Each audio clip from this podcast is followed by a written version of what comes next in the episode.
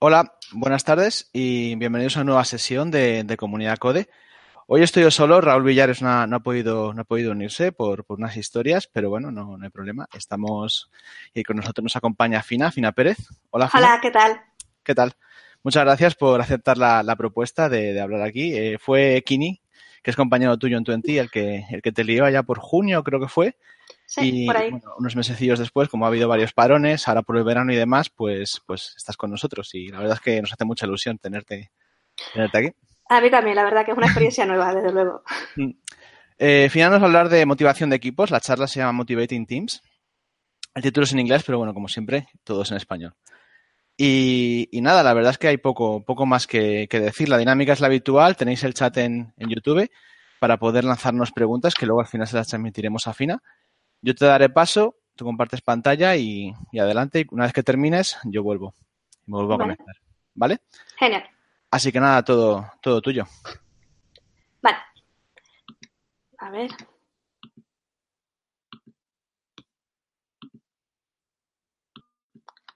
Bueno, pues eh, ya se está cargando, vale, perfecto. Pues nada, pues muchísimas gracias eh, a toda la comunidad por invitarme, a Kini por enmarronarme. Em, me quiero presentar, eh, para los que no me conozcan, mi nombre es Fina, soy canaria, por eso mi acento es un poco raro, puede ser que a veces me salga el acento andaluz, también por la mezcla que tengo. Em, llevo seis años trabajando en Twenty, empecé siendo una simple, eh, una pequeña associate trabajando en Android principalmente y mm, desde hace año y medio eh, soy tech lead de, obviamente, del mejor equipo de, de Twenty. No soy nada subjetiva en esto. Y, mm, y nada, me encanta, me encanta viajar. Eh, soy muy payasa. Es una pena que en este formato no me podáis ver la cara, pero, eh, pero lo soy. Y, mm, y, adoro el feedback. Entonces, espero que me podáis dar mucho feedback al final de la charla porque esta es una charla que para mí es especial. Ya después os contaré por qué. Así que todas vuestras experiencias que tengáis con este mismo tema, por favor, mandádmelo por Twitter o por la misma charla. Em, esto es un poco lo que vamos a ver hoy. Eh, al principio contaré por qué, cómo surge la charla, por qué es importante tener un equipo motivado, cómo lo conseguimos y un poco de resumen. Y, es que en realidad pensé que, este tema era un poco obvio, porque todos asumimos que, la motivación existe, ¿no? que la motivación está ahí. Pero realmente, hasta que no hay un momento de crisis, no nos damos cuenta de lo importante que es. Y precisamente eso fue lo que me pasó a mí, ¿vale? Eh, tuvimos en el equipo, teníamos un, en el equipo de messaging, que es el, mío, en Twenty, teníamos unos proyectos súper molones con un foco muy claro y de repente hay una carga de trabajo brutal, nos obligan, nos obligan, bueno, tenemos que cambiar de el foco, y a otros proyectos, no nos cuentan muy bien por qué, eh, porque todo era rápido, había que, había que estar y terminar pronto. Entonces, pues obviamente hay una crisis en el equipo, ¿no? Eh, em, el equipo se desmotiva, yo me frustro, eh, intento motivar al equipo, me estoy frustrando porque el equipo no arranca, con lo cual es un, un bucle del que no sales, no sabes salir. Y, y, es duro porque llega un momento en el que no sabes por dónde, por dónde tirar. Entonces, quiero deciros que, esta es un poco mi experiencia, probablemente hay otras experiencias por ahí y os quería avisar de eso, ¿vale? Que es un poco una charla subjetiva porque está enfocada a esto que me pasó a mí y cómo rescaté yo, en mi caso, al equipo. Pero antes de empezar, eh, diciendo exactamente qué puntos hice, qué puntos de acción tomé, eh, quiero hacer un poco de reflexión de, cosas que parecen obvias, ¿no? ¿Por qué es importante tener un equipo motivado? En realidad, eh, la motivación es beneficioso para todas las partes de, una empresa, desde la compañía en general, porque si tenemos un equipo motivado, ese equipo trabaja mucho mejor, es un equipo que trabaja más rápido, es un equipo que tiene, que entrega las cosas con mejor calidad y es un equipo que es mucho más eficiente porque se, eh, mueve solo, tiene una dinámica que va sola. Con lo cual, la empresa obtiene mejores resultados, ¿no? Esto es una cosa que parece obvia. ¿Por qué un equipo, eh, qué beneficios tiene para un equipo el estar motivado? ¿Por qué es importante para el equipo? Pues porque eh, creas eh, un equipo que está bien engrasado, que trabaja solo, que es dinámico, proactivo, funciona con cualquier cosa que le pongas. Eh, ese, eh, ese engrase, ese, eso que, que está bien, bien, que sea funcional, hace que la comunicación sea mejor, porque todos trabajan con todos, todos comunican y comunican bien, porque una cosa es simplemente comunicar por comunicar y otra cosa es llegar al punto. Y eso es lo que consigue un equipo que está motivado. Y entonces con esto también creamos un mejor ambiente de trabajo. A todos nos gusta trabajar en un equipo donde todos nos llevemos bien. No tenemos por qué ser súper amigos, pero pues un, buen ambiente es muy importante. Solo un pequeño spoiler. Esto es, este es el equipo de messaging para que después le pongáis caras por si lo veis. Em, para el individuo, para mí, como parte de un equipo, como parte de una empresa, ¿por qué es importante que yo esté motivado?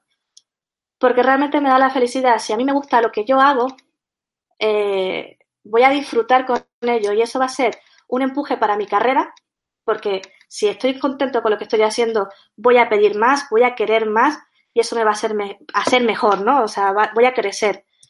Y eso también ayuda a mi vida personal, porque queramos o no, los dos ambientes están muy relacionados. Eh, lo que me afecta en mi vida personal se ve reflejado en mi vida profesional y viceversa. Entonces, si yo estoy contenta en el trabajo, desde luego por las noches duermo mejor. Entonces, claro, la motivación es algo que todas las empresas asumen y, obviamente es algo que pasa, ¿no? Eh, mi, equipo está motivado. Eh, ¿En qué momento se me ocurre pensar que no lo esté? A mí me dan un rol de responsabilidad. Hace año y medio me hace en y la, y, la sensación fue pues que se asumía que yo sabía que el equipo tenía que estar motivado. Pero no pensemos solo en roles de responsabilidad como managers. Eh, puedes tener a un mentorizado a tu cargo, puedes llevar un proyecto, cualquier cosa que tenga un rol de responsabilidad, que tenga personas involucradas, se asume que, que esas personas están motivadas. Es más, cuando te contratan en una empresa, la empresa asume que tú estás motivado porque has querido trabajar con ellos. Pero si llevas cinco años en una empresa, la empresa sigue asumiendo que estás motivado porque todavía estás con ellos. Y no, es, no nada más lejos que de la realidad, esto es un error. El asumir que estamos motivados porque sí es donde fallamos. La motivación es algo que hay que trabajar día a día. Puede ser muy fácil conseguirla, pero es muy complicado mantenerla. Y no nos damos cuenta de que eso eh, hay que mantenerlo hasta que no nos da el, golpe en un momento de, impacto, un momento de crisis, como me pasó a mí.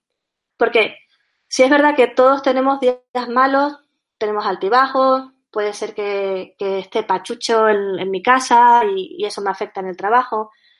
Eso no son, no son golpes importantes para la motivación, pero sí que puede ir quemando ciertas cosas que si no nos damos cuenta y no mantenemos la motivación alta o la trabajamos todos los días, en un momento de crisis eh, puede ser que no se pueda recuperar y haya que tomar decisiones radicales como un cambio de, empresa, de proyecto, de equipo o incluso de profesión.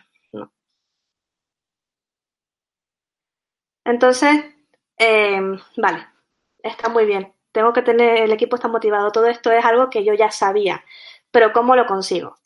Porque lo que os conté, ¿no? Yo tengo un momento, ese momento en el que de repente veo que el equipo está frustrado, el equipo no, no tira como tiraba antes, yo me frustro y hago lo que cualquier persona humana en este mundo. Me voy a Google. Me puse a buscar en Google. Creo que busqué todas las combinaciones posibles de cómo motivar un equipo. Acciones para motivar un equipo. Equipos motivados. en inglés, en español, en todo lo que se me ocurría. Y mira que hay, hay recursos, ¿eh? hay muchísimos posts, muchísimos eh, vídeos, conferencias, pero todos están enfocados en, en tener un equipo motivado sin acciones concretas. Hay algún que otro enlace que sí que os lo puedo pasar después, que me, que me gustó, porque ya era además una de, una chica que, hablaba con, acciones más concretas, pero todos decían cosas como los tres trucos para tener un equipo motivado. Buena comunicación, buen ambiente, pero nadie te decía cómo conseguir ese buen ambiente o cómo conseguir esa buena comunicación. ¿no? Y yo era lo que necesitaba, necesitaba esos puntos de acción. Entonces, una cosa de la que sí me sirvió el investigar bastante fue el darme cuenta que la motivación no es algo que viene, que venga mágicamente de tu jefe. ¿Vale? Es algo que depende de todos los jugadores. Todos estamos implicados en, en tener que el equipo, un equipo motivado dentro de una empresa. Ya, cuando hablo de equipo, podéis pensar tanto en equipo a nivel global de la empresa o a pequeños equipos dentro de una empresa. Da igual, un equipo es un, son dos personas o más y tener un equipo motivado es parte de todas esas personas. Entonces, primero hay que hacer un análisis. Tengo que ver qué me motiva a mí, ¿vale? Porque eh, yo soy parte de ese equipo. Entonces, ¿qué me motiva? ¿Me motiva el dinero? Puede ser que sí, puede ser que me, me mueva por bonos. ¿Me motiva crear impacto? ¿Me motiva tener una carrera profesional? ¿Me motiva aprender cosas nuevas? Este análisis que hay que, que, hay que hacer es un análisis que no pasa. Si estuviese en una sala física, eh, diría cuántas personas, levantar la mano, cuántas personas hacen este análisis al menos una vez al año. Realmente es una cosa que asumimos, que es muy obvia, pero no la hacemos. Realmente estamos motivados con lo que estamos haciendo, nos está gustando, sé, sé exactamente qué me empuja a, a, seguir en lo que estoy. Entonces, por ejemplo, nosotros en Twenty tenemos un sistema de, evaluación por trimestre donde podemos evaluar a, nuestros compañeros, evaluamos a nuestro manager y también nos evaluamos a nosotros mismos. Esa, esa evaluación eh, yo la estoy usando, en mi caso, para, para hacer esta, este análisis. De forma que me defino objetivos personales por trimestre para poder mantenerme motivada y para poder así crecer y buscar lo que yo quiero. En este caso, por ejemplo, este trimestre mi, mi meta personal después de haber hecho este análisis eh, era es conseguir hacer mejor coach, eh, coaching a mis equipos, a la gente de mi equipo porque creo que es importante para ser un buen tech lead hacer un buen coaching y que los tuyos crezcan. Eh, como anécdota, el trimestre pasado fue pues conseguir que el equipo se motivara. Y creo que lo he conseguido. O sea, son cosas que además te, luego te mejoran a ti. Es importante también saber qué motiva al equipo. Aunque el equipo lo, lo componen personas y cada persona es un mundo aparte y cada persona está motivada por algo concreto, todos en un equipo tienen un objetivo común, tienen una motivación común. Eh, y eso es lo que hace que el equipo funcione tan bien. Es, es tarea del manager en este caso encontrarlo y cuidarlo. Porque una cosa es saberlo, pero si lo abandono, si no lo trabajo en el día a día, es algo que luego no voy a poder recuperar. Y no solo voy a perder a lo mejor a una persona, sino que voy a perder a todo el equipo. Por ejemplo, a mi equipo le mola mucho eh, lo que le motiva es generar impacto en el usuario final. Es una cosa que yo tengo muy, en cuenta porque cuando nosotros nos movemos en Twenty por proyectos, cada trimestre se definen ciertos proyectos y se, se atacan, ¿no? Entonces hay proyectos en los que, aunque estamos muy involucrados en el, la fase de definición, hay proyectos que nos molan más o hay proyectos que no le, donde no le vemos el impacto al usuario final. Y entonces en mi caso, como sé que lo que le motiva es ese impacto, tengo que tener muy claro y tengo que cuidar mucho el cómo transmito al equipo el por qué hay que hacer este proyecto y cómo hay que hacerlo y cómo hay que atacarlo. Porque si no, eh, el proyecto no sale, el equipo no, se, no trabaja a gusto, no trabaja feliz y es un, es un lío para, todo, para todos los implicados al final, ¿no? Pero sí que os dije que yo lo que buscaba era acciones concretas, porque todo esto que os he contado hasta ahora esto está en Google, ¿no? Eh, cualquier charla de motivación de gente que sabe muchísimo más que yo sobre este tema y además que motiva incluso solo con la mirada, eh, lo podéis ver, lo podéis encontrar. Pero a mí lo que me faltaba eran acciones concretas. Yo tenía la situación en la que el equipo no estaba todo el todo motivado, no, no estaba eh, tirando para arriba y necesitaba hacer cosas. Entonces, como bien he dicho, cuando hice ese análisis me di cuenta de que habían varios roles, que no solo tenía que depender de mí. Y, y, me puse a buscar qué cosas hacemos en toda, en los diferentes roles, por eso voy a hablar ahora del rol de la empresa, del rol del manager y del rol del individuo, y qué puede hacer cada uno para conseguir que su equipo esté motivado, para participar en esa motivación global que necesitábamos, ¿no? Em, empezando por la empresa, hay cosas como, por ejemplo, el incentivo monetario, que es una... Eh, existe, ¿no? Por ahí se da, se dan bonos, si consigues ciertas cosas. Es, un, es un, una forma de motivación, funciona en algunos casos. Yo aquí lanzo una pregunta un poco al aire. Si te estás identificando como empresa, ¿realmente te compensa eh, tener a gente a la que solo le motiva el dinero? Ahí lo dejo. Otra cosa que puede hacer una empresa es tener un plan de carrera profesional bien, bien detallado, que sea visible para el empleado, que lo pueda, eh, lo pueda consultar en cualquier momento, porque esto ayuda a que el empleado sepa qué se espera de su rol, qué puede qué necesita hacer para conseguir el siguiente escalafón y, así puede subir, ¿no? Entonces, si la, la, empresa detalla exactamente qué se necesita, qué se espera en cada rol, a la gente le motiva, porque son como, como premios que tienes que conseguir, ¿no? O como logros que tienes que ir eh, desbloqueando para conseguir el siguiente nivel. Y aunque suena un poco a, juego, es verdad, nos motiva. Otra cosa es, son los planes de formación. Eh, ya no solo el hecho de que la empresa te, te pueda pagar o tenga cosas, ¿no? El hecho de que, porque esto todavía se da hoy en día, que un empleado pueda ir a una conferencia, a un curso, sin tener ninguna repercusión negativa por parte de la empresa, creo que es algo que, valoramos, aunque no nos damos cuenta. Si además la empresa paga parte de la formación o da días libres para esto, pues mira, pues mejor que mejor. Pero con el simple hecho de que no se, no se repercute, no se castigue, ya, ya mejoramos, ¿no?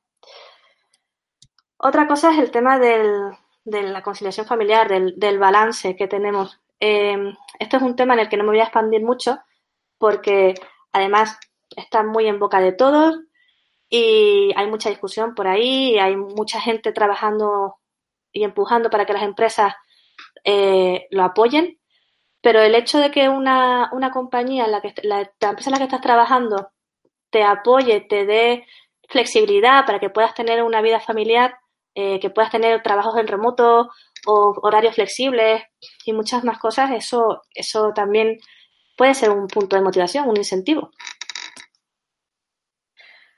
Otra cosa es eh, la compensación de los planes de compensación por cargas de trabajo. Sí es verdad que antes he comentado la, los planes de remuneración en base a dinero, pero no siempre tiene por qué ser en dinero. Eh, ¿Por qué no se compensan días? ¿no? Si yo hago, por ejemplo, un par de, un fin de semana por un pico de trabajo, una release que haya que sacar, en Twenty, por ejemplo, se te, también se compensa, se compensa en días y esto incluso te ayuda a, a descansar, desconectar, porque el dinero está bien, es necesario, pero el descanso y la salud mental, en mi caso, es más valioso.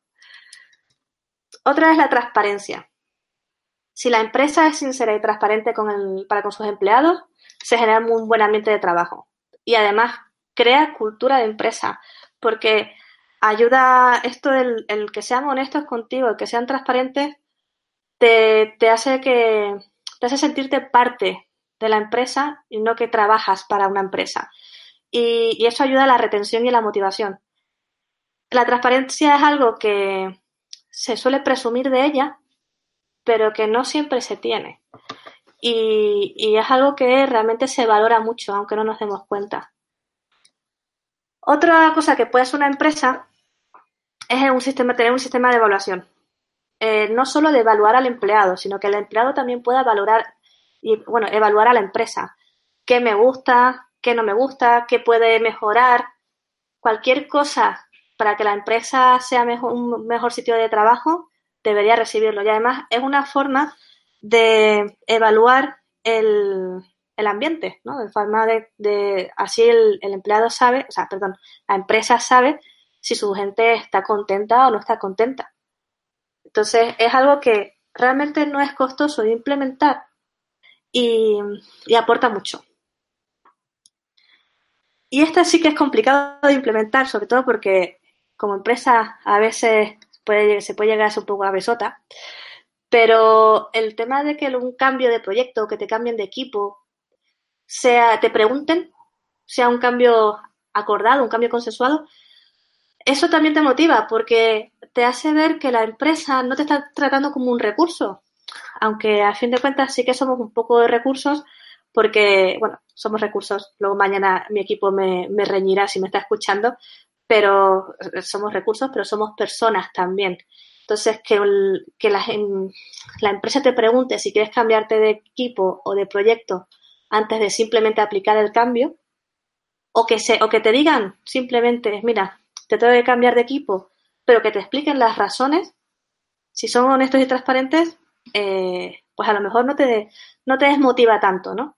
Porque el forzar un cambio sin preguntar, al final lo que, vas a, lo que va a conseguir la empresa es que esa persona esté desmotivada, no esté a gusto y cree un mal ambiente de trabajo que mine la moral de todo el mundo, los que le rodean. Como manager, pensar en, cuando hablo de manager, pensar en simplemente cualquier persona que tenga un, rol de responsabilidad. No solo tiene por qué ser un manager eh, eh, a tiempo completo, sino, por ejemplo, en periodos cortos, si hay, si trabajáis en base a proyectos y en ese momento lleváis el proyecto y, y lleváis a personas para el proyecto, también en ese momento también sois managers, ¿no? Entonces, como manager, ¿qué cosas puedo hacer?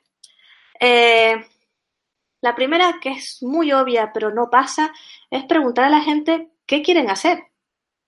Tan fácil como eso. Ya no solo a nivel a nivel profesional, oye, que ¿por qué asumimos que un junior quiere ser un senior? ¿O por qué un senior quiere ser un, un líder, ¿no? Un tech lead.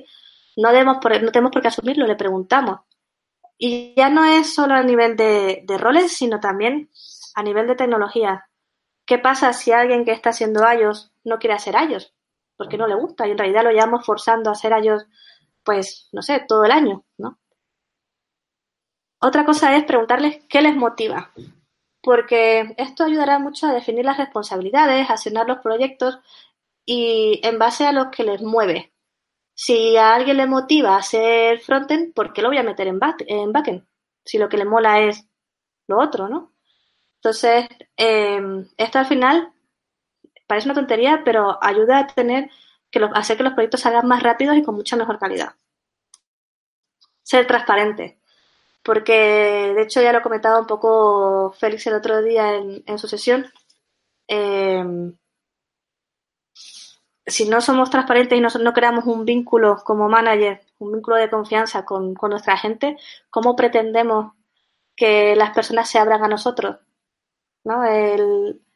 si ellos me ven como un humano, como una personita, puede crearse esa empatía y yo también puedo, yo también como manager puedo tener un mal día y ellos me pueden entender. Y a lo mejor hay un día que pego un grito y ellos simplemente saben que, eh, que he dormido un poco o que tengo un problema personal. Pero lo aceptan, no, no, no critican, ¿no? De hecho, apoyan, eh, te apoyan en ese momento y te sientes arropado. Si yo soy transparente con ellos, ellos lo van a hacer conmigo. Ellos van a poder venir y decirme, pues que están mal, que hay algo que no les motiva, o, o todo lo contrario, que están súper felices y que quieren seguir como están. Dar un feedback honesto y además constante. Eh, yo hago también el tema de tener one-on-one semanales con, con, la gente de mi equipo y procuro siempre darles feedback.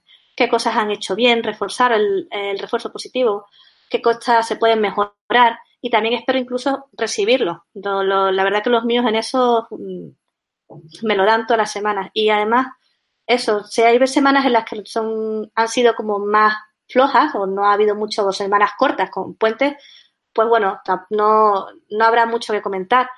Pero siempre que se pueda, el feedback constante y obviamente dándolo bien, pues siempre es bien recibido.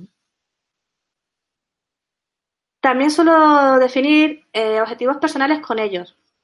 Así como me he definido yo mis objetivos personales por trimestre, también procuro que, trabajar esto con ellos. No, no es algo que lleve haciendo desde hace mucho, sino es una cosa bastante reciente, pero está funcionando muy bien porque a ellos les ayuda a enfocarse en algo para su crecimiento personal y además les hago eh, pensar a dónde quieren llegar y a mí me ayuda para hacerles un mejor coach, eh, un mejor coaching, de forma que ellos puedan crecer, y podemos trabajar en eso. Si alguien, por ejemplo, quiere mejorar en, la tema, en el tema de gestión de proyectos, pues procuraré darle un proyecto que tenga que gestionar. Y ese tipo de cosas también, también se ayudan, se valoran mucho. Eh, hago un balance de tareas. Esto es una cosa que sí que llevo haciendo desde el principio de, los tiempos de, como lead. Y es el típico una para ti, otra para mí. Una que te gusta, una que no te gusta. ¿Por qué? Porque no siempre, ojalá les pudiera dar siempre todo lo que, todo lo que ellos quieren hacer y solo lo que quieren hacer. Pero la vida real es que todos tenemos que hacer mantenimiento, bug fixing o un proyecto no tan chulo, ¿no? Entonces, intento compensar. Que no siempre sea el mismo el que se lleve el marrón, que se pueda, que pueda también disfrutar de su trabajo. Y cuando yo toca, les toca la tarea que no mola tanto, pues no pasa nada, porque saben que después viene una que les va a molar, ¿no? Entonces, este balance eh, para mí es de las mejores cosas que funcionan. Una cosa que he hecho recientemente con ellos es, esto. Eh, nosotros, como he dicho, trabajamos por trimestre y tenemos objetivos por, hacemos proyectos por trimestre. Entonces, em, la Product Manager y yo nos sentamos siempre al principio y hacemos una planificación de todos los proyectos, más o menos ponemos el orden, la prioridad y tal. Em, esta vez lo que, lo que he hecho es he ido un poco más allá y lo he compartido con todo el equipo. Em, incluso se, se revisó, se modificaron cosas con su feedback y, a ellos les ha gustado bastante porque tienen todo el roadmap.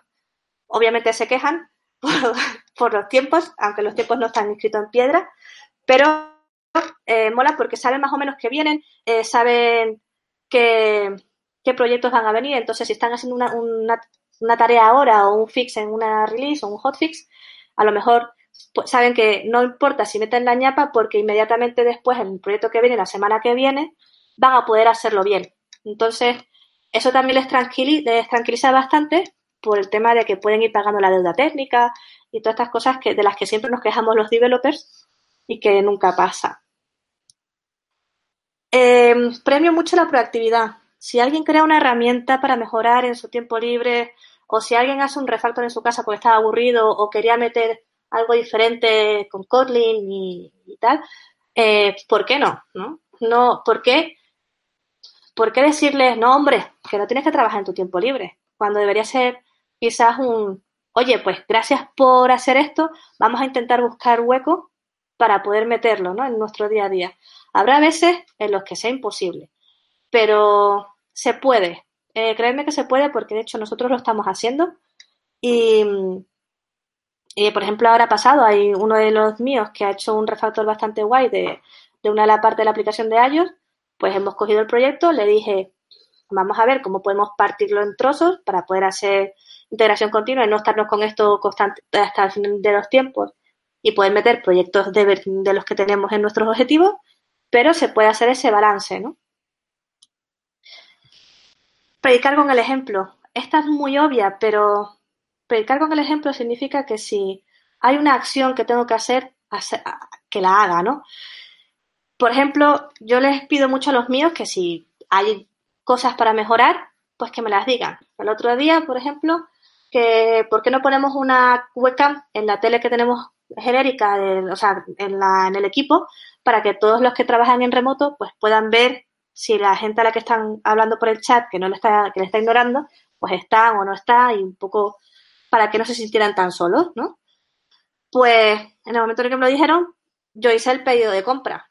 Ahora la webcam puede tardar un poco más o menos, como está tardando un poquito, pero, pero bueno, la acción está ahí. ¿Esto qué repercusiones tiene? Pues que si yo les pido lo mismo, va a pasar. Si yo les pido algo de ¿por qué no haces tal cosa? Eh, va a pasar, lo hacen en el momento. Tengo que identificar qué les desmotiva. Y aquí el lenguaje es súper importante.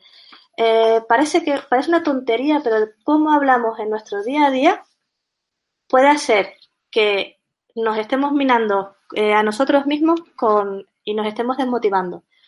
Eh, tenemos que evitar el me quejo por, me quejo, por quejarme.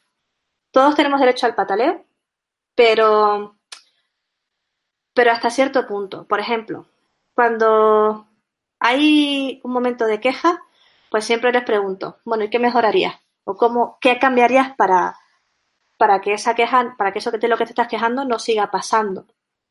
O si ya no está en nuestras manos, porque es una queja, un proyecto que no nos gusta y, ya está, pues evitar el, el, lenguaje negativo y pesimista.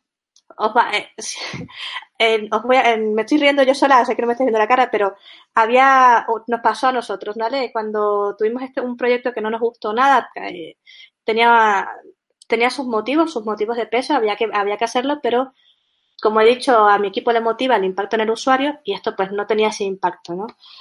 Entonces nos dedicamos a, a hablar del proyecto con siempre con palabras un poco pues subidas de tono o esto es una mierda, perdón por, por los niños chicos presentes, pero era todo así. Entonces, y si propuse que cada vez que íbamos a decir mierda decíamos cookie. Eh, entonces, en lugar de decir el fix mierder, pues decíamos el cookie fix. Os parecerá una chorrada, pero cada vez que la gente decía cookie fix, le salía una sonrisa en la, en la cara. Entonces, el simple hecho de ya parecer hacer un poco el payaso les cambiaba la actitud. Y al final, pues, ¿qué pasó? Pues el proyecto sale, pero sí, asumes que no te gusta, pero por lo menos te lo has quitado en medio, ¿no? Y, ya no estás tan desmotivado porque no has entrado en ese círculo de, depresión continua porque te lo estás haciendo tú mismo. Otro punto importante es dar margen a la creatividad. Eh, yo como manager no puedo imponer y no debo imponer mis diseños ni mis opiniones sobre el código. Puedo sugerir, puedo opinar, por supuesto, pero no debería imponer nunca. Obviamente hay momentos en los que hay que parar una discusión. Yo qué sé, si estamos tres semanas hablando de cómo tiene que ir eh, una, un mensaje de foto en, por XMPP, pues no voy a intentar que lleguen durante las tres semanas, sino que sea una semana y poco y así no discutimos durante tanto tiempo. Pero eh, los, desarrolladores somos creativos. Nos gusta lo que hacemos porque creamos. Entonces, la gente que corta esa creatividad está desmotivando al equipo. Otra cosa que hacemos eh, en mi equipo, aunque hay veces, hay meses que funcionan, hay veces que no, es la, la wishlist, ¿no? Esta es la típica lista o la carta de los Reyes Magos. Cuando tenemos trimestres que, en los que sé que los proyectos no son tan motivadores, pues animo a que la gente de cada plataforma se mm, elija una tarea, una tarea del backlog o es la típica cosa que quieres hacer desde hace mucho tiempo, no sé, ese típico refactor que tienes en la cabeza que te está matando o esa funcionalidad molona que querrías poner pero no puedes. Entonces, em, ellos eligen una tarea, algo que quieren hacer y yo les busco el hueco. Intentamos que sea, se pueda partir, porque obviamente los tiempos son los que son, pero se encuentra, se encuentra el hueco, creedme que esto lo hemos hecho un par de veces, y ya ha funcionado, ¿no? Entonces, ellos se comprometen a sacar su trabajo, yo busco el hueco y todos contentos.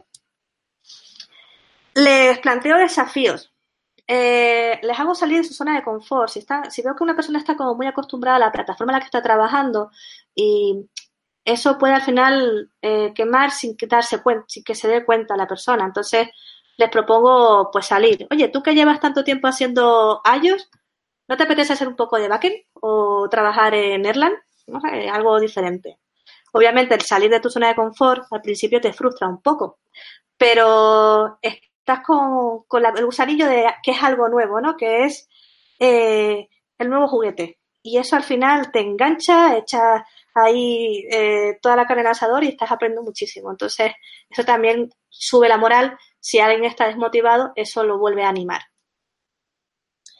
Y esta es la lección más dura de, todas como manager eh, que puedes llegar a aprender y es el de no retener por retener. Em, siempre que una persona está, está, desmotivada, tenemos que intentar rescatarla. Como managers tenemos, que, tenemos esa responsabilidad, es parte de nuestro rol. Pero em, llega un momento, y no estoy hablando de despedir a nadie, sino eh, digo de si hay algo que a lo mejor tú no le puedes dar pero en otro equipo o en otro proyecto sí lo tiene, no te inventes cosas tareas porque sí, porque quieres tener a esa persona en tu equipo porque te caiga bien. Si esa persona está desmotivada, al final lo que vas a conseguir es que esa relación bonita que tienes con, con ella eh, se eche a perder. Pero si en el equipo de al lado o en el otro proyecto puede haber algo que lo motive y lo, y lo, lo rescate, pues no lo retenga. Puedes incluso proponérselo, decirle, mira, no quiero ir, no quiero que te vayas, pero aquí te pueden dar lo que yo no te puedo dar. Eh, una vez leí que un buen líder es aquel que te deja ir para poder crecer. Entonces me quedo con eso. Y como individuo, como persona, yo como persona, como miembro de un equipo, ¿qué puedo hacer? Lo primero es, es analizarme, saber qué me motiva, porque si yo no lo sé, no lo puedo comunicar. Y además, no solo hacerlo, sino hacerlo con frecuencia, porque la motivación puede cambiar.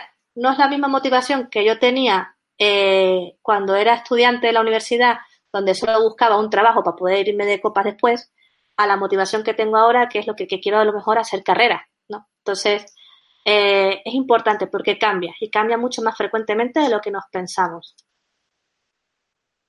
Si sé lo que me motiva, tengo que caminar hacia ello. Si a mí me motiva una carrera profesional, pues le pido a mi jefe que le, pregunto qué tengo que hacer para conseguir el siguiente, el siguiente rol en, la escala, ¿no? En el escalafón, subir en la, escalera de, puestos. Si me motivan nuevas tecnologías, ¿por qué no pido oportunidades de aprendizaje? ¿Por qué no digo, oye, pues el proyecto ese que vamos a empezar ahí, eh, la parte del backend que se va a hacer con, no sé, con Kotlin y no sé Kotlin, ¿Puedo meterme? Preguntar, por el no ya lo tenemos, no nos cuesta. ¿Me motiva un buen ambiente de trabajo? Pues empiezo creándolo yo. Si voy por todas las mañanas con una sonrisa, un chiste, me abro, eso todo, todo se pega. Lo bueno y lo malo, esperemos que más lo bueno que lo malo. Ser transparente con mi, con mi manager. Si os dais cuenta, la transparencia ha salido en los tres roles porque es súper importante. Si yo no soy transparente, mi, mi, jefe no lee la mente, ¿vale? los superpoderes todavía, por desgracia, no han llegado y no leemos mentes. entonces, si yo no digo qué me motiva y qué me desmotiva, ¿cómo puedo pretender que mi jefe lo sepa? Entonces, muchas veces pecamos de, de asumir que alguien sabe lo que a mí me mola cuando en realidad no está pasando.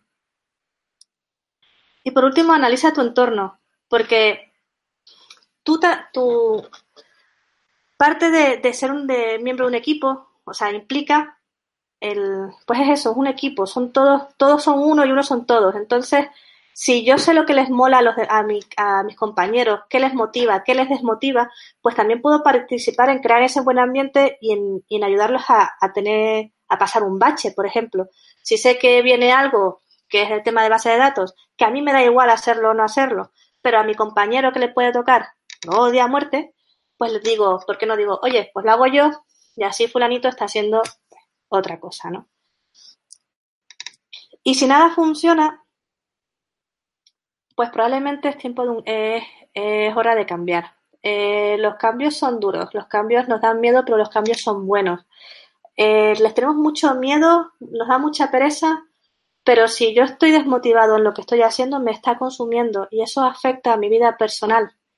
Si yo estoy desmotivado, llego a casa de mal humor y ya no es lo mismo, ya no estoy a gusto con mi pareja. Entonces, eh, eso se nota, se nota muchísimo. Así que si nada de, lo, de todo lo que intentéis funciona, pensarlo, porque normalmente hay veces que, que no te puedes rescatar donde estás y toca, toca cambiar. Así que nada, como, como conclusión, da igual eh, qué tipo, en qué tipo de rol te hayas identificado, da igual si te has identificado en, el rol de la empresa, en el rol del equipo, en el, rol de, manager o en el rol de, persona individual, que lo más importante es no asumir nunca que el equipo está motivado, sino asegurarte que está. Así que nada, si no tenéis más preguntas, bueno, yo he terminado por aquí. Eh, Creo, Raúl, que ahora me toca ¿no? la parte de preguntas. Hola, aquí estoy de vuelta. Hola, dejo de compartir pantalla, ya entiendo, ¿no? Sí, sí, de hecho hay un efecto un poco raro, se ve el vídeo. No sé si se ve en el vídeo en YouTube, pero yo lo veo, que salgo yo, entonces se ve como un, ah, efecto espejo un poco extraño. Creo que he ido un poco rápido. No, de hecho me, dijiste, me dijiste al principio, antes de iniciar la sesión, que iban a ser 36 minutos y ha sido, ha sido un poco más, pero vamos, no te preocupes. Ha sido unos 40 minutos de charla perfectamente. No, no, no. espero no haber aburrido y espero no haber sido muy obvia tampoco. No, no, a mí me ha parecido una charla muy interesante. O sea, atacar a diferentes niveles de, la empresa, el manager, el individuo, porque muchas veces es muy importante a nivel individual. Mucha gente que confía todo al manager o a la empresa y te tienes que mirar hacia ti, ¿no? Hmm. También. La verdad es que este es un asunto, es un tema que quedaría para hablar horas, ¿no? Horas, horas. ¿eh? O sea, es un tema que además Mm, pues eso, yo no había pensado en esto hasta hace unos meses que me pasó y era de, joder, pues es verdad, ¿sabes? A lo mejor antes decías, tenías rachas y asumías que era algo pues, que te faltaba sueño, tenías mucho curro y realmente lo que te pasaba es que estabas desmotivado y no te dabas cuenta. Sí. Entonces, sí, esto de tema para mí da, da horas y que es un tema, pues eso, lo que hemos hablado un poco antes, que no se suele comentar. Me me ha gustado al final la conclusión de que a veces es tiempo de cambiar, o sea, por mucho que lo intentes, si no te motivas, no te motivas y los cambios, aunque dan miedo, siempre motivan. Hmm, sí. la novedad siempre motiva, entonces igual toca probar otras cosas. Pero es un tema tabú. Cuando le preguntas a alguien el tema de ¿y por qué no te vas de la empresa si ya estás tan mal? Uf, que va, no me hables de cambios, ¿no? Entonces, es ese tema tabú que, quería, quería hacer, reflejarlo aquí, que no son tan malos. a mí no me han ido mal los cambios, entonces. ¿De qué? Bueno, eh, tengo algunas preguntas yo, pero voy a primero irme al chat, ¿vale? Vale. Porque lo que hemos dicho, nos podíamos tirar horas y tampoco es cuestión de estar aquí toda la noche. Eh, primero, bueno, Raúl preguntó, Raúl Villares, que es el otro organizador de CODE, él está viendo la charla, no ha podido estar presente hoy, pero la está viendo y va a estar escribiendo en el chat. y, al, principio eh, ha preguntado que si los dibujos que pones en las slides son personalizados. sí, son los Bitmojis. ¿Conocéis, ¿conocéis Bitmoji? Eh, yo no, lo conocía, pero bueno, tú lo has respondido, otra persona también lo ha respondido en el chat. Sí, son bitmojis. Soy yo, y de hecho esa, esa soy yo con ojeras. pero sí, soy yo. Me, me, mola, no sé, los descubrí hace, hace tiempo y, y me mola mucho el, el, ponerlos ahí en el formato. Sí, sí, la verdad es que están muy chulos. Vale, luego eh, Luis Sánchez eh, ha lanzado una pregunta que tú, antes de tú comentar al respecto del mismo tema, pero la voy a volver a preguntar, ¿vale? Pues si tienes algo que añadir. Eh, ha dicho que se ha hablado como ejemplo de que entonces tienes un equipo motivado por generar impacto en el usuario final. Si el proyecto que os toca tiene muy bajo impacto o incluso nulo, ¿tenéis facilidades para pasar ese proyecto a otro equipo? Has contado las estrategias ¿no? que has seguido cuando. Sí, a ver, pues un poco depende. Si es verdad que en Twenty trabajamos con o sea, tenemos lo que es el 20 Team, que es toda la empresa, y luego tenemos pequeños equipos. Entonces, eh, si nos toca el proyecto es porque ya ha habido un análisis de qué equipo puede tener más carga o, el proyecto que está llevando ahora mismo es menos prioritario, sobre todo cuando es un, proyecto de este, como el que nos pasó en este caso. O sea, nosotros teníamos un proyecto que era más a largo plazo, ese proyecto de menos que no generaba impacto, que no era tan molón, eh, corría prisa porque fue un, problema, un tema de escalabilidad. Había que escalar eh, en Brasil y en Brasil es un montón, no, no, llegábamos y había que escalar. Entonces, nuestro proyecto, que era, que era el, molón, tenía que, podía esperar un poco porque los tiempos de entrega eran más, estaban más definidos para el año que viene, para 2019. Entonces, eh, pues se hizo ese análisis. En este caso no, no, no pudimos pasar a otro equipo, no es, normalmente no es el way to go, pero eh, lo que solemos hacer es eso, es eh, intentamos explicar muy bien al equipo que lo que se lo tiene que comer el por qué, ¿no? El darle las explicaciones y ser muy transparente. Entonces, al principio lo que contaba, ¿no? Fue un poco de corre, hazlo tú, ya te contaré por qué. Y claro, ese corre, hazlo tú, ya te contaré por qué, pues fue lo que nos dio el, el machaque a nosotros. ¿Cuál es la duración cuando, por ejemplo, este proyecto porque cuando un proyecto no te motiva muchísimo, dependiendo de la duración, pues es más fácil o menos. Si el proyecto va a ser un año y no te motiva nada, es más complicado que son tres meses.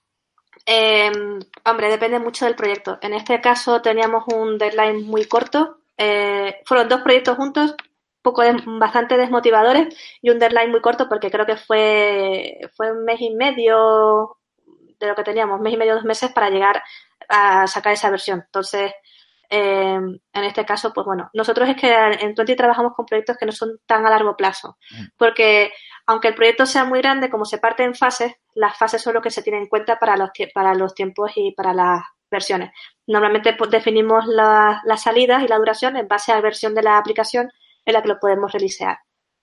Entonces, pues bueno, en este caso teníamos, pues eso, dos meses. Lo que pasa es que si hablas con cualquiera de 20, te dirá que un, año en 20 son siete años perros, ¿no? Entonces esto es que el tiempo de, de 20 es como el ritmo de trabajo es tan alto porque trabajamos a una velocidad muy grande y, estamos, o sea, ya tiene bastante, bastante tiempo la empresa y, el equipo está muy engrasado a nivel global, a nivel de lo que es 20 Team. Entonces, nuestros ritmos de trabajo son muy brutales, son muy grandes. Y para nosotros dos meses es una eternidad. Tengo otra pregunta de, Raúl. Eh, ha salido, pero me gustaría profundizar en el tema motivación-contratación. ¿Habéis llegado a descartar a un candidato principalmente por creer que no estaría motivado? Em, yo, por ejemplo, no sé si lo hemos, eh, o sea, no puedo hablar por toda la empresa. Yo sí que cuando la parte de las entrevistas que he hecho, eh, busco mucho también eso, que nosotros hacemos un, una parte importante de las entrevistas es la parte del cultural fit. En el cultural fit se busca esa motivación, a ver si está motivado, si le mola lo que estamos haciendo o si simplemente es alguien que me quiere cambiar y ya. Porque para Twenty es importante que, lo, que le guste lo que hace. Entonces, sí que se ha podido descartar, eh, o sea, sí se ha, salido en, las decisiones finales de a lo mejor esta persona no encaja mucho porque, bueno, no, no se le veía convencido con el tema y tal, eh, no ha sido el único motivo o, el, detonante para descartar a un candidato. Pero sí es un punto a tener en cuenta, eh, si lo típico que tiene pros y contras, pues en uno más en la contra. También otra pregunta a este, a este respecto, dice, y al revés, ¿habéis contratado a alguien y después os habéis dado cuenta de que no valoráis lo suficientemente este aspecto? Sí, nos equivocamos también, somos humanos. Pero sí, y, porque hay gente que sabe pasar entrevistas, ¿no? Entonces, tú las haces las típicas y tú dices, candidato perfecto. Y llega a los tres meses y dice, pero el candidato perfecto ¿dónde estaba? porque, porque no, no, no se le ve por ningún lado, ¿no? Entonces, eso sí ha pasado. Es un skill en sí mismo, hacer entrevistas. Hay gente que lo tiene, lo tiene, muy dominado. Totalmente. Pero bueno, perdón, para eso lo que tenemos es el periodo de pruebas. Entonces, si conseguimos detectarlo, eh, son seis meses y si conseguimos detectarlo, pues bueno, pues en ese periodo de pruebas es cuando, además, durante el periodo de pruebas se le está dando feedback constante, siempre. Si, y hay un puesto que es el associate que además se le pone un mentor. Entonces, ese mentor lo va a intentar recuperar. Y si no, pues bueno, el, el, lead de concreto le dará el feedback y, y si no lo se ve, pues, pues bueno, Sí, te, iba a preguntar eso. en ese periodo de prueba, ¿se dan oportunidades? ¿Cada cuánto tiempo se hace seguimiento? Eh, semanalmente habitual, de forma habitual, porque tienes el, eh, las one-on-one. Hay equipos que, hay líderes que lo hacen eh, cada dos semanas. De todas formas, en esos, en esos seis meses, a los tres meses se hace un checkpoint seguro con, con recursos humanos y con el engineering manager de, de tu área y te va a decir, eh, pues mira, tienes que empujar por aquí o por allí. Pero si, por ejemplo, el, el, el lead que tienes en ese momento te lo está haciendo bien, te va dando feedback, pues eso, o cada semana o cada dos semanas mínimo. Entonces, bueno, eh, deberías venir, verte venir. Sí. Vale. Tenemos otra pregunta eh, de Robert Morales, que fue ponente en, en CODE, por cierto, en, en marzo. Y te da la enhorabuena por la charla. Gracias y te dice, eh, pregunta de cómo manejáis la motivación de los miembros remotos del equipo. Además de, lo de la webcam que has dicho, ¿tenéis alguna otra idea implementada? ¿Qué tal funciona? Además, me consta que Robert trabaja en remoto también, o sea que está un poco relacionado con lo que lo hace. Buah, lo de los remotos es súper interesante. Pues eso me da para otra charla. Eh, porque, por ejemplo, el año, eh, cuando entré como tech hace año y medio, me pasó eso, que entré y me enfrenté al... Mi primer reto fue que tenía una persona en remoto en Israel y que solo hablaba en inglés. Entonces, eh, claro, fue un, Dios, ¿qué hago con esto? Em, nosotros, por ejemplo, esto depende mucho de cada, de cada equipo.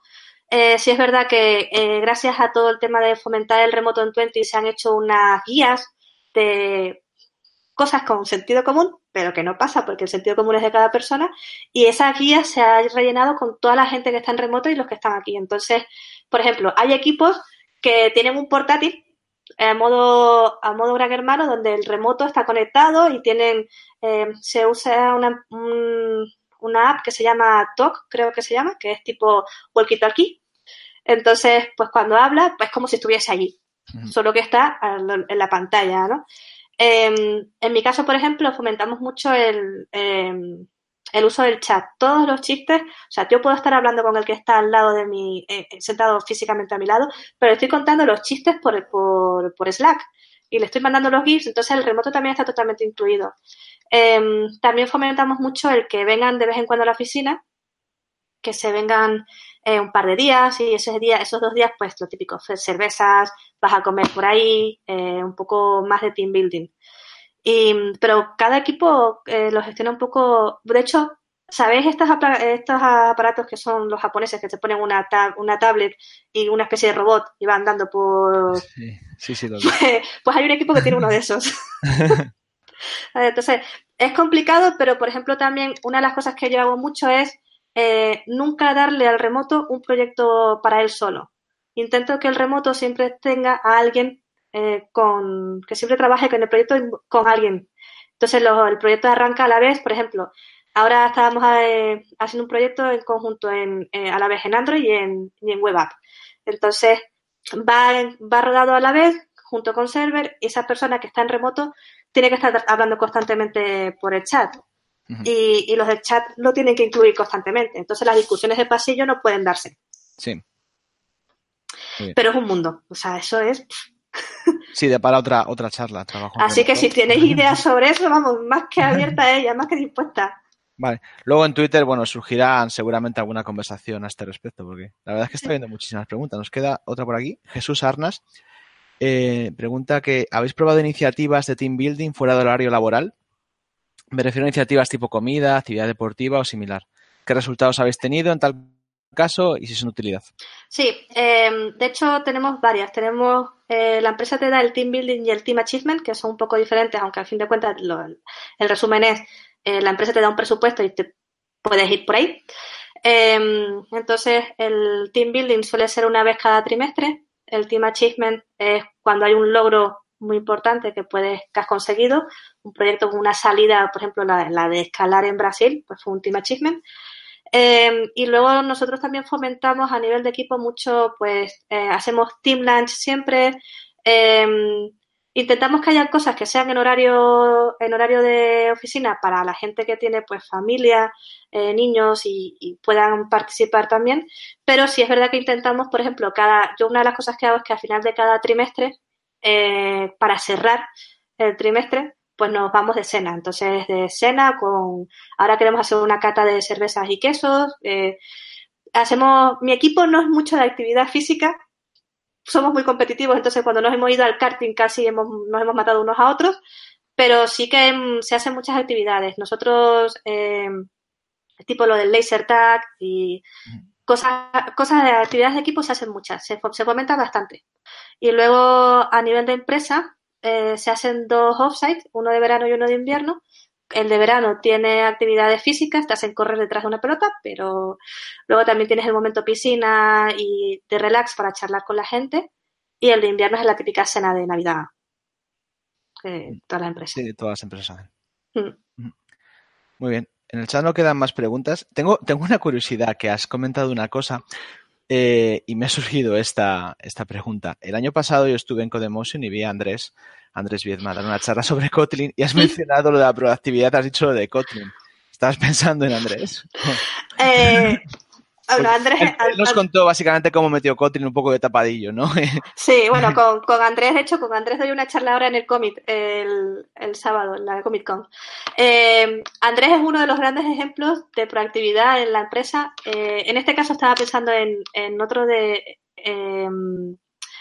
es que el mejor ejemplo que tengo ahora mismo reciente es uno que tengo en mi equipo, que es de, Chema Puerta, José María Puerta, que básicamente la aplicación de iOS estaba usando unos view models hechos muy ad hoc para la aplicación usando KVO y nos estaba dando un montón de problemas. Y este chaval pues ha hecho un refactor que, que hice, ¿no? Es brutal y, y dices, pues vamos a ponerlo y le salió del alma. Pero es una cosa que la proactividad se, no pensé, no pensé en este caso en Andrés concreto, pero sí lo de Andrés, gracias si me estás escuchando, no lo sé, pero eh, nos abriste las puertas para meter Kotlin en servicios backend a todos. gracias. Kotlin ahora mismo diría que es mi lenguaje favorito, o sea que sí que fue yo creo una buena decisión. Sí, lo, el, lo usamos, lo usamos, estamos metiéndolo bastante. Eh, también un poco de, hay que tener, como decía Andrés, ¿no? ¿Cuándo y cómo? Porque también eso es un poco, eh, juega con la motivación. El equipo, por ejemplo, de todo el equipo de Android está intentando migrar a Kotlin, pero por mi parte como manager es de no te puedo dejar migrarlo todo del tirón porque luego la release es, la regresión de eso es horroroso, ¿no? Mm. Entonces ahí también tienes que jugar un poco de, bueno, venga, esto te lo dejo cambiar a Kotlin, este vamos a esperar un poco, ¿no? Pero si les das esa oportunidad, pues obviamente tiran. Bueno, pues yo creo que no mucho más. Como hemos dicho, podríamos ir hablando y hablando, pero, pero habría que, cerrando, llevamos una hora así de sesión. Y, nada, muchas gracias por, haber estado aquí con nosotros. A vosotros por invitarme. Muy interesante la charla. También ha habido bastantes preguntas que siempre le da vidilla. Y, nada más. Antes de despedirnos, voy a anunciar la, siguiente sesión porque ya tenemos fecha y ponente. ¿vale? Será el día 13 de diciembre y será una charla sobre accesibilidad. Eh, el ponente es Juanjo Montiel. El título de la charla es Dando sentido a la World Wide Web, desarrollando para todas las personas. La verdad es que nos apetece mucho ver esta charla porque, porque es un tema bastante importante que a veces dejamos de lado cuando desarrollamos web. Y, y nada, a ver qué tal. Y nada, eh, nos despedimos aquí. Eh, otra vez, de nuevo, Fina, muchas gracias. A vosotros. Y hasta la próxima. Hasta luego. Adiós.